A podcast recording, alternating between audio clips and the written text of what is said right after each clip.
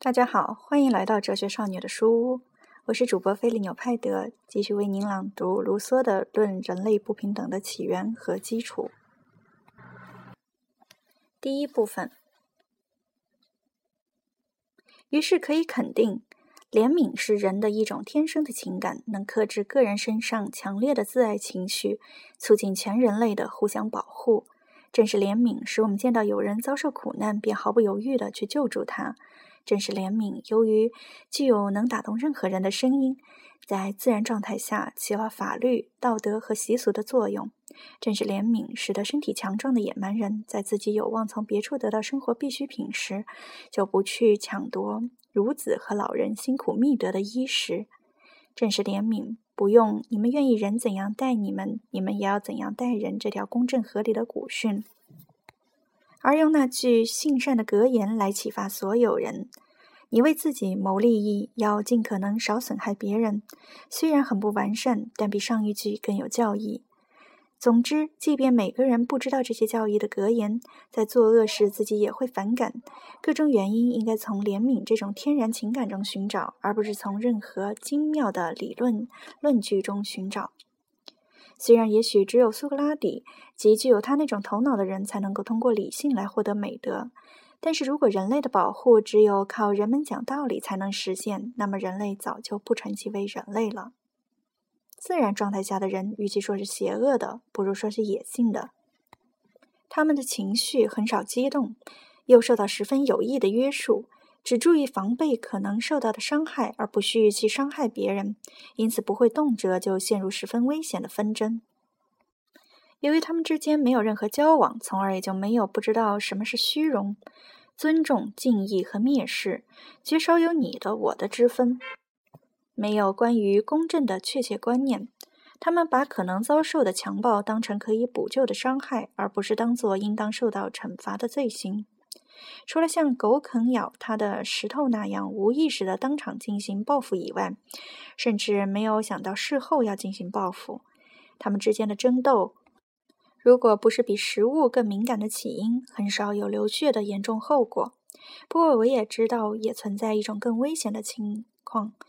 下面就来说一说。在能够使人激动的情感中，有一种使两性互为需要的情感，像火一般炽烈狂热。这种强烈的感情能够使人冒一切危险，扫除一切障碍。尽管这种情感的最终目的是保护人类，但它狂热起来也能摧毁人类。试想，若人类总是为炽烈的爱情所苦，不知羞耻，不加以克制，天天为争夺情人而流血。那会变成什么模样？首先，必须承认，这些情感越强烈，就越需要法律来约束。但是，从我们中间平时由这些情感引发的混乱和犯罪来看，法律在这方面是无能为力的。不仅如此，我们还得考察一下，这些混乱是否就是随着法律本身一起产生的。因为这时，就算法律能够抑制这些犯罪，但指望法律能阻止那些没有它可能不会发生的罪恶，那是对法律提出的最不。值得一提的要求了。让我们先来区分一下人的爱情中伦理的成分和生理的成分。生理的成分就是促进两性结合的一般性欲，伦理的成分就是引起这种欲望，并将这种欲望排他性的固定于唯一一个对象上，或者至少使这种欲望对所偏爱的对象表现得更为强烈。不过，容易看出，爱情中的伦理的成分是一种人为的情感，是由社会习俗产生的。这种情感受到女人们巧妙而细腻的颂扬，以便建立他们的权威，使本应处于从属地位的女性从处于统治地位。这种情感以野蛮人不可能。有的有关功绩和美丽的一些观念为基础，还以野蛮人不可能做的相互比较为基础，所以几乎可以肯定，野蛮人没有这种情感，因为他们头脑不可能产生像端正和匀称这种抽象的概念，他的心也感受不到仰慕和爱恋的情感。这种情感是人们在运用这些概念时不知不觉地产生出来的。野蛮人不受审美能力支配，因为他还没有获得这种能力。他只受天然的性欲支配，因此任何女人都能满足他的需要。野蛮人的爱情只具有生理的成分，而且十分幸运的是，他们对带伦理色彩的偏爱一无所知。而正是这种偏爱能激发人为的情感，并增加爱的难度，因此他们的情欲冲动想必也就不太频繁，也不太强烈，从而他们之间的争端也发生的较少，也不太残酷，使得我们如此心神不宁的幻想却打动不了野蛮人的心。他们心平气和地等待天然性冲动的产生，然后无选择地任它摆布。只有愉悦，没有热忱，需要一经满足，欲望随之消失。因此，毋需质疑。爱情本身与其他所有的情感一样，只有在社会中才具有某种狂热性，并常常给人带来致命危害。说野蛮人为了满足兽欲而不停地互相残杀，这就更荒谬了，因为这种看法完全不符合实际情况。例如，加勒比人是现存的脱离自然状态程度最低的几个民族之一，尽管他们生活在炎热的气候下，但恰恰就在爱情方面，他们显得最平和，最少嫉妒心。许多雄性动物为了争夺雌性而激烈拼斗，我们的养禽场常常因此被弄得血迹斑斑。春天的森林也会因此而回荡着可怖的嚎叫。但我们并不由此推断，人类也存在着类似于公鸡之间的争斗。人毕竟与那些动物不同，而大自然对人类的两性能力对比关系的安排，显然不同于那些动物的安排。在雌雄比例相差比较明显的动物中发生争斗的原因只有两种：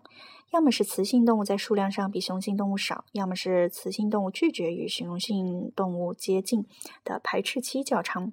第二个原因与第一个原因其实是一回事，因为雌性动物一年中愿意与雄性动物相处的时间如果只有两个月，这等于说雌性动物的数量只有雄性动物的六分之一。然而这两种情况与人类不相符。因为一般来说，女性人数超过男性人数，而且即使是野蛮人，也从未发现女性像其他类雌性动物一样有发情期和排斥期。此外，有几种动物会由于整群的一起进入性兴奋状态，于是便出现一个普遍热烈、喧嚣、骚乱和争斗的可怕时期。而人类的情爱不是季节性发生的。因此不会出现这种时期，所以我们不能根据某些动物为了占有雌性而发生争斗这种情况，就推断出处于自然状态的人也会发生这种情况。退一步说，即便能做出这种推论，由于这种争斗并未给其他动物带来毁灭，因此我们至少不必认为它对人类的危害就是更具致命性。很显然，这些纷争在自然状态下造成的破坏，比在社会中造成的破坏还要小些。倒是那些还十分重视风化的国家，情人之间的嫉妒之心、丈夫之间的复仇之念，成了决斗、谋杀等严重罪行的常见原因。在这些国家，永久忠贞的义务只会诱发通奸行为，而那些有关禁欲和贞操的法律本身，必然会促使人们放荡淫逸，导致非法堕胎增加。于是我们可以得出这样的结论：野蛮人在丛林中漂泊游荡，没有记忆，没有语言，没有栖所，与人无争，也不与人交际，既不需要别人帮助，也无害人之念，甚至可能从未有过对人进行辨认。他们没有什么情感，而且自给自足，只具有与其状态相应的意识和智力。他只感到实际的需要，只流行他认为必须注意的东西。他的悟性也只是发展到了有点自负的程度。如果偶然有所发现，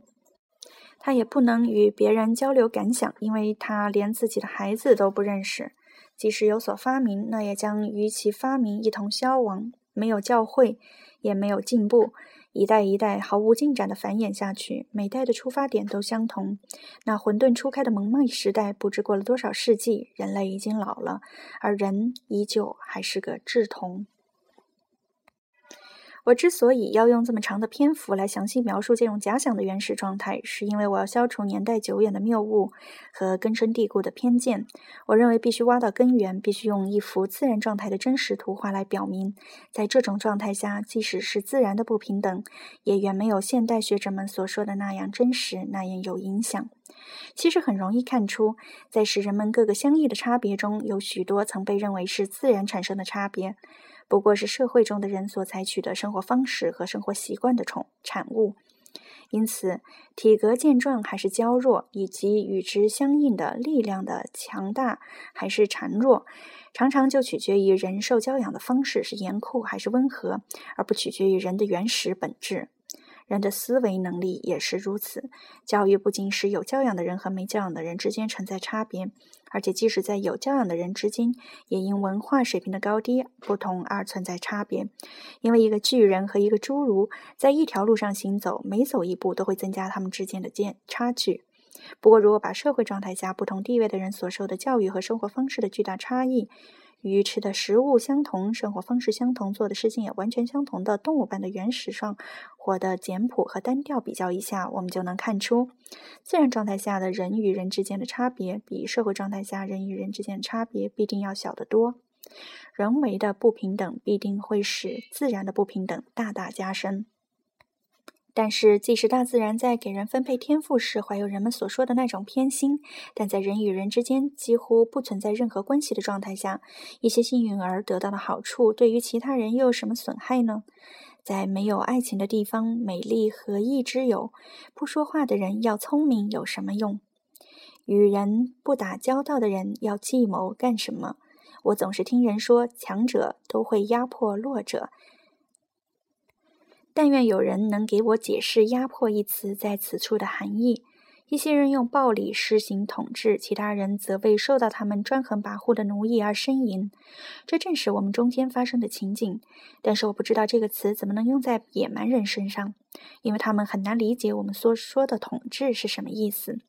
一个人完全可以抢夺别人采摘的果实和杀死的猎物，侵占别人赖以栖身的洞穴，这样他怎么能够让别人来服从他的支支配呢？人人都是一无所有，相互之间能建立什么重组关系？假如有人要把我从一棵树上撵走，我就到另一棵树上去；假如有人不要我在一个地方待，他还能阻止我到别处去。倘若不巧，我真遇到一个力气比我大、又非常坏、非常懒、非常凶的人，强迫我为他弄吃弄喝，而他却游手好闲，那他就得当心，他的眼睛必须时时刻刻盯着我，他必须把我捆牢后再去睡觉，以免我跑掉了或者被我杀掉了。那就是说，他为自己找了一个别人唯恐避之不及的大麻烦，比给我造成的麻烦还要大得多。无论如何，他的警惕性总有松弛的时候吧。一种意外的响声总会让他转过头去吧。我立刻就会跑出二十步，消失在树林中，砸碎身上的锁链。他这辈子再也别想见到我。不用再浪费笔墨了。每个人想必都能看出，只有当人们相互依赖，即人们的相互需要把他们联系在一起时，才能形成奴役关系。不先让一个人落入离了别人不能生活的处境，就不可能使他沦为奴隶。在自然状态下就不存在这种处境，因为在这种状态下，人人都不受束缚。最严酷的法律也是一股指空文。以上我证明了，在自然状态下几乎察觉不出不平等现象的存在。也几乎感受不到它的影响。下一步，我就要揭示它的起源及其在人类思想不断发展中的演变过程。我还要指出，完善化能力、社会美德以及自然人的其他潜在能力根本不会自发产生，而是需要许多可能从未有过的外界原因的偶然协同作用才会产生。如果没有这些协同作用，它可能永久地停留在原始状态。下一步就是考虑和比照各种偶然事件。这些偶然事件在使人堕落的同时，又使人的理性臻于完善；在使人变成爱交际的同时，又使他变坏，最终把那个遥远时代的人和世界变成了我们现在所看到的这副模样。我承认，我要描述的事件可能以多种方式发生。我只有通过推测来决定一种方式。但是如果这些推测是可以根据事物的本质得到的最有可能发生的情况，并且是发现真理的唯一手段，那么我们就可以作为论据。不仅如此，我要根据推测。推断出来的结论也不会仅仅是推测性的，因为根据我刚才确立的原则，不可能形成任何别的不为我提供这种结果的理论，或者说，我从中不可能不得出这种结论。这样，我就不必去思考下列问题了：事实的真实性不强，是如何通过时间的推移得到补偿的？一些无足轻重的原因，一旦持之以恒的起作用，会有多么惊人的力量？某些假说并无可靠的事实基础，如何又能显得无懈可击？当列出的两个真实事件需要用一系列的未知的。或被人为会知的中间事件连接起来的时候，如果历史记载中有这些事件，就用它们来连接；若历史记载中没有，那么就由哲学来确定能够连接它们的类似事件。最后，在事件方面，众多的事实可以根据其相似性分门别类，其种类会比我们想象的要少得多。我将这些线索提供的我的批判者去思考。而我只要做到让一般读者无需去考虑就行。今天就为您朗读到这里。至此，我们已经为您朗读了卢梭的《论人类不平等的起源和基础》的第一部分。这个译本采取的是比较早的译本，注注释主要都是译者的一些想法。更多的是译者对卢梭的观点的一些批判，因此我们将不会再为大家朗读注释中的内容，而只是关注于卢梭的原文。谢谢您的收听，下次开始我们将为您朗读第二部分。感谢您收听《哲学少女的书屋》，再见。